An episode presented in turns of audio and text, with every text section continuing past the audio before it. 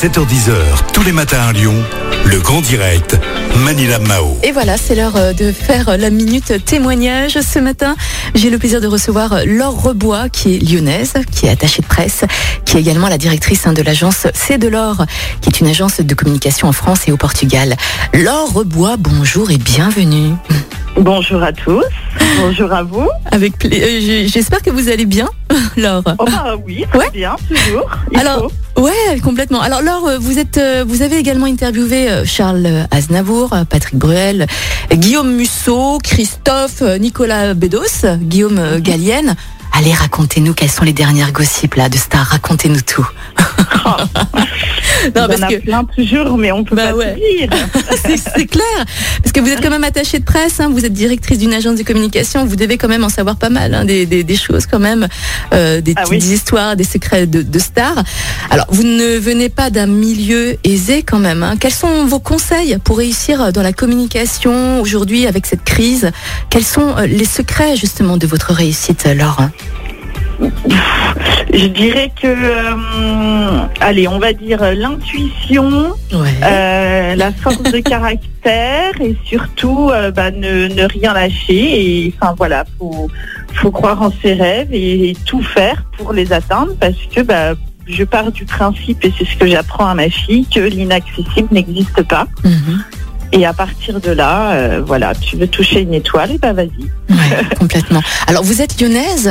Pour quelle raison est-ce que vous vous êtes installée à Paris, euh, Laure? Alors ça, euh, euh, en fait, depuis euh, toute petite, j'ai toujours, voilà, je m'endormais avec les pages. avant, dans les dictionnaires, il y avait les plans de Paris à la fin, entre autres. Et, et voilà, enfin, ma grand-mère avait une passion pour cette ville, et, et puis voilà, elle me, l'a- transmise. Et, et j'ai tout appris de cette ville sans jamais y avoir mis un pied. Hmm. Et puis. Et puis à 30 ans, j'ai tout, enfin voilà, j'ai quitté la vie que j'avais et j'ai dit allez, c'est maintenant ou jamais. Et, euh, et je me suis installée à Paris. euh, Enfin voilà, je euh, j'avais pas mal déjà de, de demandes de, de travail, etc. Et, et voilà, j'ai je, me suis lancée. J'ai pris. euh, Enfin, de toute façon, la vie est faite de risques, hein, sinon elle serait ennuyeuse et on ne réussirait rien. Enfin, c'est mon point de vue. Mhm. Et voilà, j'ai pris un risque. J'ai tout quitté, j'ai tout arrêté ce que je faisais. Mhm. je me suis installée à Paris. Voilà. D'accord. Vous voyez une différence quand même entre Paris et Lyon au niveau euh, professionnel, au niveau de la communication ou pas? Quelles sont-elles? Oui. euh, euh, euh, Paris reste Paris, c'est-à-dire qu'on est entouré des, des- des télévisions, des productions surtout. Euh, on a le réseau national. Euh, Il y a une différence dans la communication, c'est sûr. Moi, après, même si je suis à Paris et que je communique beaucoup avec les médias nationaux, euh, comme vous le savez, je reste très attachée aux médias régionaux qui pour moi sont restent les Ouais. plus importants malgré tout. Mhm. Euh, pas forcément en termes d'audience, on va pas se mentir, mais par contre, euh, bah, pour la seule logique que ce sont ces médias-là qui sont les plus proches des, des gens, de nous, de tout le monde, euh, et qu'on a besoin de, de ces réseaux de communication-là.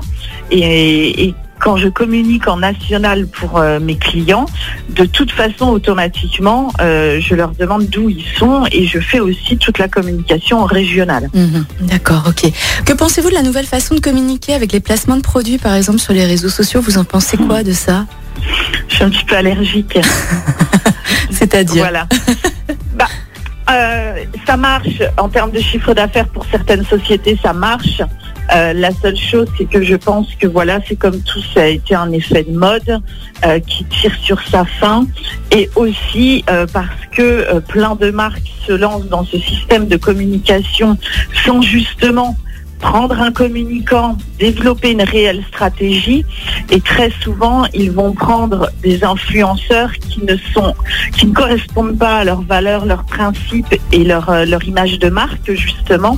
Et surtout que la cible de ces influenceurs ne sont pas la cible de ces produits, de cette marque-là. Mm. Euh, euh, quel enfant, euh, enfin que- quelle personne de 14-18 ans, par exemple, va avoir un pouvoir d'achat et va être intéressée pour acheter un minceur Vous voyez ce que je veux dire C'est clair, on est d'accord. Voilà.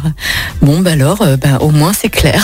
Tout à fait. Voilà. Est-ce que vous pensez que les influenceurs ont, ont encore de l'avenir aujourd'hui avec euh, toute cette crise? C'est chaud, hein? Pour moi, non. Ouais. Euh, après, il y a influenceur et influenceur. Mhm. Euh, si, si, si la fille de- décide de, de- de le devenir, forcément que niveau euh, euh, ambition, je lui dirais écoute, on va peut-être revoir ça un petit peu. Mhm. Mais euh, ceux qui sont sortis du lot le sont déjà, par définition, sortis de ce lot-là. Je pense pas qu'il y en aura de nouveau. Mhm. Euh, pour moi, voilà. Enfin, je pense que ça s'essouffle. Mais après, c'est comme tout. Quand il y a des choses qui ont été mal faites, ça porte préjudice à un secteur. Ouais. Et ça, c'est valable pour tout et tous les domaines. On- voilà. Forcément que ça va être plus compliqué pour, entre guillemets, les nouveaux et, ceux qui, et ceux qui veulent le devenir. Mhm. D'accord, ok, très bien. Laure, merci beaucoup en tout cas pour votre témoignage. Merci d'avoir été au micro de Lyon Première. On vous souhaite bien sûr une belle route, une belle journée. Ben, merci. Et puis on se tient au courant pour la suite. Je vous dis à bientôt, Laure. À bientôt. Belle journée. à tout le monde. Merci, au revoir.